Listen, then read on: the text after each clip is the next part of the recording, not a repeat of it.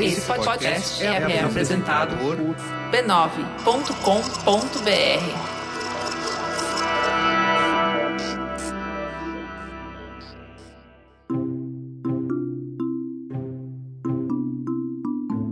Bem-vindas ao Histórias de Ninar para Garotas Rebeldes, um podcast do B9 em parceria com a Timbuktu Labs e com apoio do Bradesco.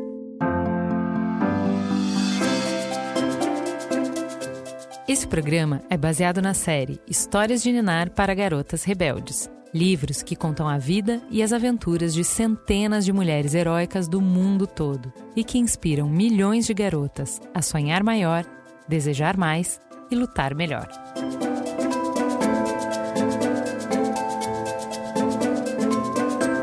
Quem conta a história de hoje é a MC Sofia.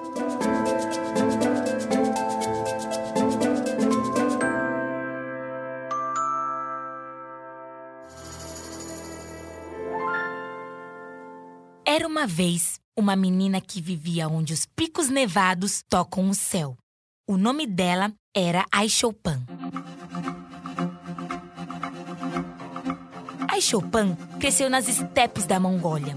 A sua casa podia ser levada de um lugar para o outro na caçamba de uma caminhonete. Sua família era de nômades do Cazaquistão. Eles viajavam seguindo os ritmos da natureza, para que seus animais tivessem comida mais nutritiva nos meses quentes e o melhor abrigo nos meses frios. Por muitos séculos, os homens cazaques treinavam águias para ajudá-los a caçar. Eles saíam a cavalo, com uma águia pousada no braço, e voltavam para casa com lebres e raposas. As mulheres cozinhavam as lebres e usavam o pelo da raposa para fazer chapéus e outras roupas que os deixavam aquecidos durante os invernos gelados. A vida toda, a Chopin tinha visto o pai e o irmão saindo para caçar nas montanhas. Quando eles voltavam, ela ficava animadíssima ao ver suas figuras no horizonte.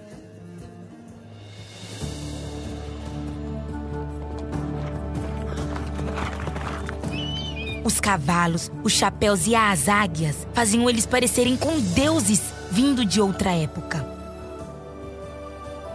A Chopin acariciava as penas macias da águia, passava a mão no peito da ave e sentia o pequeno coração dela batendo no mesmo ritmo que o seu. Alguma coisa nos olhos da águia a chamava.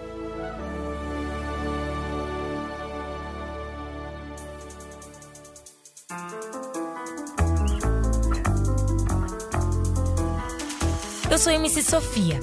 Esse é Histórias de Ninar para Garotas Rebeldes, um podcast de contos de fadas sobre as mulheres rebeldes que nos inspiram. Essa semana, a Chopin Nurgaev. Quando a Chopin tinha 13 anos, ela disse ao pai que queria caçar com uma águia. Dois anos antes, o irmão dela tinha entrado no exército possivelmente abandonando a vida de caçador para sempre. Será que ela podia ser a próxima aprendiz? Seu pai via como ela amava as águias e queria ensiná-la. Mas tinha medo. As águias eram animais selvagens e possivelmente mortais. Caçar com elas era perigoso. Mesmo assim, ele amava a filha e sabia que ela era tão corajosa quanto qualquer homem. Além disso, ele sempre dizia que caçar com uma águia não era uma escolha, era um chamado, uma coisa que estava no sangue. Depois de pensar um pouco, ele concordou. O pai levou a Chopin para as montanhas para treinar as habilidades de caçar com águias. Ensinou a cuidar da ave, como treiná-la a caçar obedecendo a um comando e como cavalgar equilibrando o peso da águia no braço. A águia do pai era enorme, com penas marrom escuras. E quando abria as asas, a envergadura era quase o dobro do comprimento. O bico se curvava em uma ponta afiada e os olhos pretos eram brilhantes e inteligentes. A Chopin ficou fascinada quando viu a águia mergulhar do céu e agarrar sua presa. Um dia, o pai de Aishopan disse que era sua vez de chamar a águia. Ele deu à filha uma luva grossa de couro para colocar na mão direita. A luva era grande demais para ela, mas a Chopin firmou o punho mesmo assim e segurou um pedaço de carne com as pontas dos dedos. Enquanto isso, o pai levou a águia para uma colina ali perto. Do outro lado da campina, a Chopin chamou bem alto: Uca, uca! E a águia voou do braço do pai e pousou no braço dela, cravando as suas garras afiadas na luva de couro. Enquanto a águia comia a carne na sua mão, a Chopin sorriu.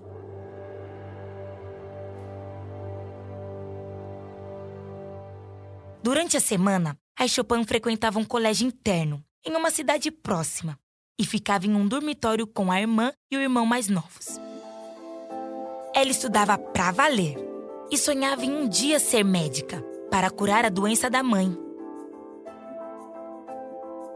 Mas sentada nas aulas, às vezes sentia a falta da emoção de chamar a águia e sentir suas garras cravando na luva. A Chopin tinha gostado de treinar com a ave do pai mas queria ter a sua própria. Ela queria se tornar uma caçadora com águia de verdade.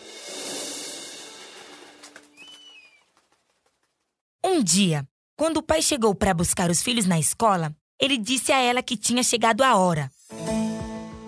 Hora do quê? perguntou a Chopin. Ele sorriu misteriosamente e disse: Hora de achar uma águia para você. Até dava para comprar uma águia por um bom dinheiro.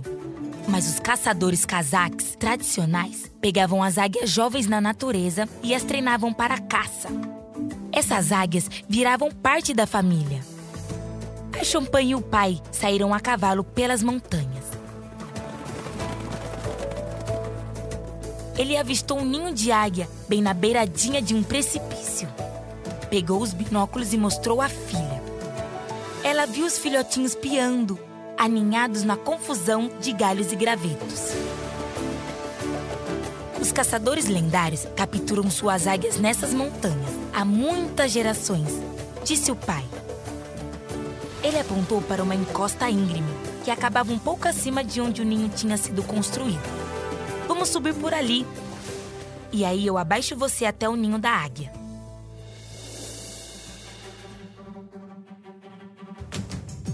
Eles subiram a encosta. Lá de cima, a Chopin podia ver tão longe que por um momento achou que tinha visto a casa redonda, em forma de tenda, onde sua família morava. O vento soprava seus cabelos para longe do rosto e ela ouviu os filhotinhos da águia gritando logo abaixo. O pai passou uma corda em volta da cintura dela e amarrou com um nó bem grosso, mas quando a Chopin olhou para a beirada do precipício, ficou tonta. Não solte a corda, disse nervosa, enquanto o pai segurava com força. Não se preocupe, minha filha, não vou soltar, respondeu o pai. Ela desceu até a primeira fenda, agarrando com força as beiradas das rochas. De repente escorregou.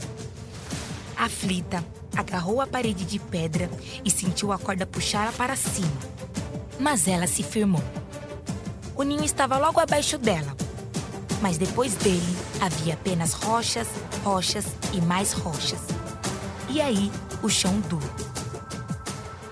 A Chopin sentiu o coração batendo forte no peito. Tudo bem aí? perguntou o pai. Ela respirou fundo e ouvi os filhotinhos da águia no ninho. Eu escorreguei, disse, mas estou quase lá. Ela desceu um pouco mais e atravessou a face da parede de pedra. E finalmente sentiu os pés tocarem o ninho. Os pássaros protestaram, batendo as asas enquanto tentavam fugir dela. Pode jogar o cobertor! gritou ela para o pai e ele mandou um cobertor vermelho e grosso amarrado à corda. Suas mãos tremiam. Ela queria que as águias soubessem que ela amaria e cuidaria delas. ela falou gentilmente com as aves, chegando cada vez mais perto. Então, jogou o cobertor sobre uma águia, deixando a outra para trás, e amarrou o cobertor em forma de embrulho. Peguei uma! gritou ela, e ficou assistindo enquanto o pai puxava o pacotinho parede de pedra acima. Agora, ela tinha sua própria águia, que batizou de Akinat, que significava asas brancas.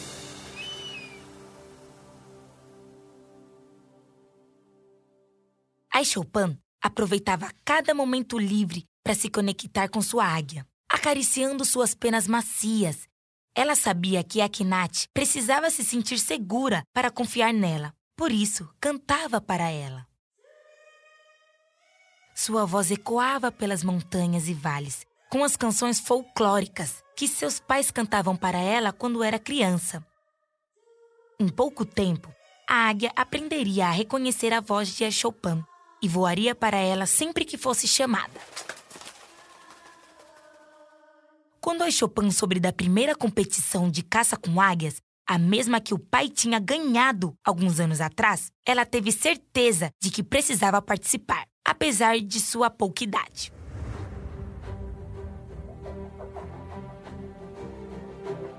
Era uma competição difícil.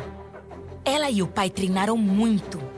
E no dia da competição, cavalgaram um dia inteiro para o festival. Suas águias de quase 7 quilos empoleiradas no braço direito. Eles atravessaram os rios, campos e colinas, com a poeira subindo dos cascos dos cavalos até que finalmente chegaram à capital da província, a cidade de Ugi. Mais de 70 caçadores tinham se inscrito na competição e todos eram homens, com exceção de Aishopan. A maioria era mais velha também, alguns tinham até 80 anos. Aishopan estava nervosa, mas não com medo. Sabia do que sua águia era capaz e também tinha o pai ali para ajudá-la. A primeira nota era dada com base nos trajes, cavalo e equipamento. A Chopin cavalgou com confiança, com seu gorro de pele bem firme, em sua cabeça, as suas tranças escuras bem amarradas com fitas brancas. Um pouco mais tarde, era a hora dos caçadores irem para um ponto afastado nas montanhas e chamarem suas águias. Cada águia tinha que atender ao comando e pousar no braço do seu dono. A águia mais rápida seria a vencedora. A Chopin cavalgou até a área demarcada. Levantou um pedaço de carne na mão direita e chamou bem alto por Akinat. Ruka, Ruka! Do outro lado da colina, seu pai soltou a águia, que mergulhou no céu. A ave pousou no braço esticado de Aishopan. E o público comemorou. Akinat tinha voado até ela em apenas 5 segundos. Era um novo recorde. A Chopin sorriu e estava mais feliz do que nunca. E muito orgulhosa de sua águia. Juntas, elas tinham conquistado o primeiro lugar e ela sabia que tinha provado a todos como as meninas eram fortes.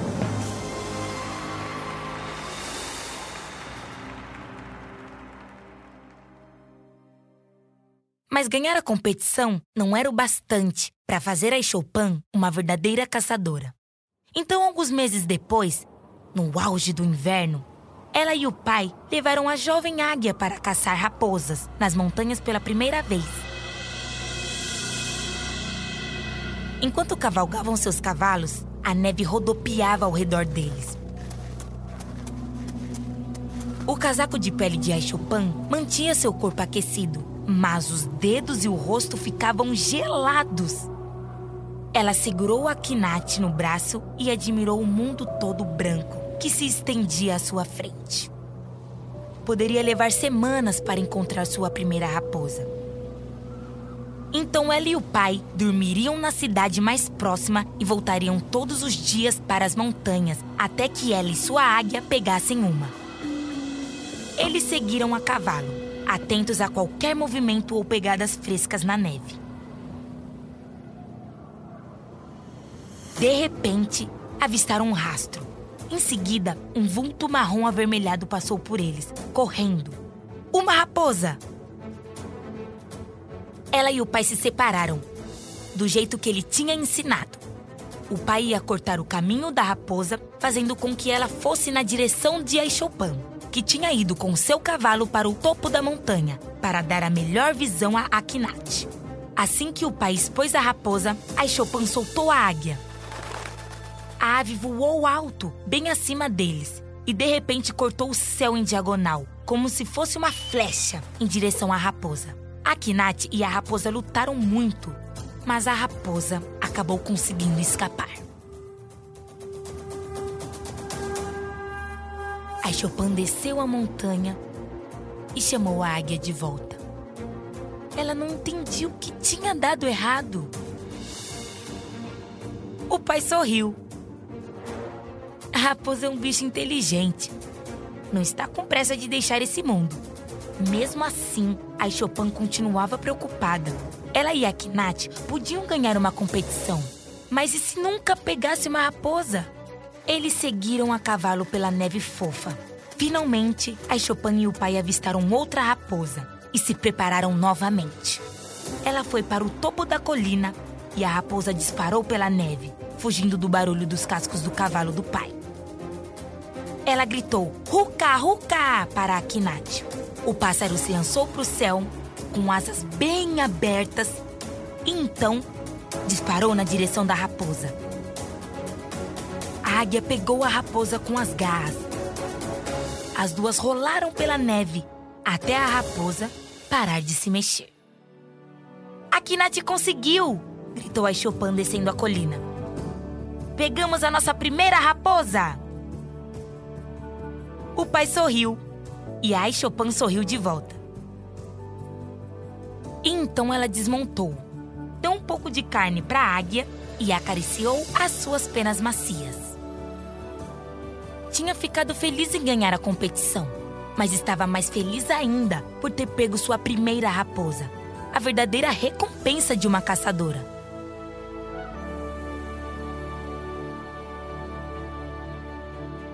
Nos anos que se seguiram, Chopin continuou a treinar sua águia, a caçar com o pai e a participar da competição de caça. Inspirada por Chopin, outras mulheres e meninas também começaram a treinar com águias e a competir em Ugi. O festival de 2018 teve cerca de 100 participantes. E apesar da maioria ser homem, havia três jovens mulheres competindo. Uma delas era a Chopin.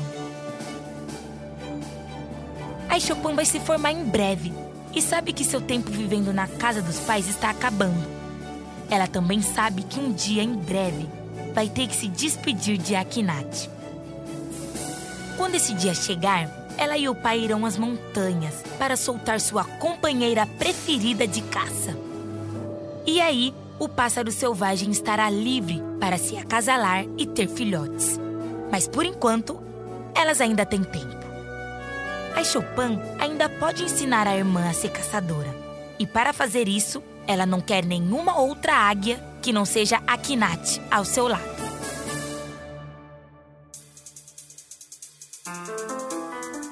Oi, eu sou Lara de Souza, tenho 10 anos e sou de Currais Novos, Rio Grande do Norte. Esse episódio foi narrado por MC Sofia, rapper, cantora e compositora de hip hop de São Paulo. Suas músicas são reconhecidas por fazer denúncias sociais importantes e por incentivar outras garotas a acreditarem em si mesmas. Esse podcast foi criado por Timbuktu Labs e é adaptado para o português por B9.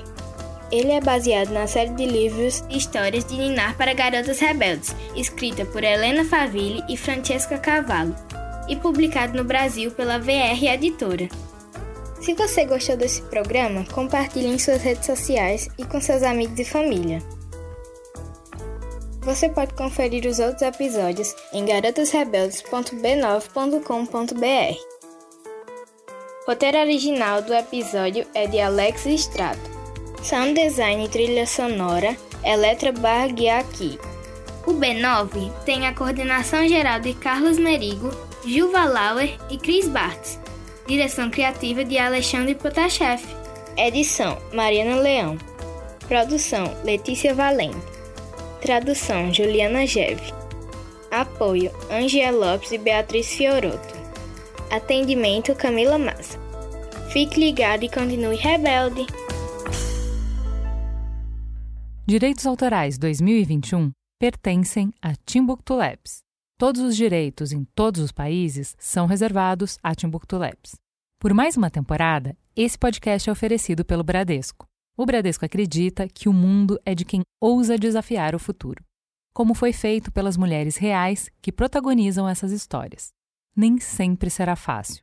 Muitas vezes as portas estarão fechadas e pode até parecer que ninguém estará ao seu lado.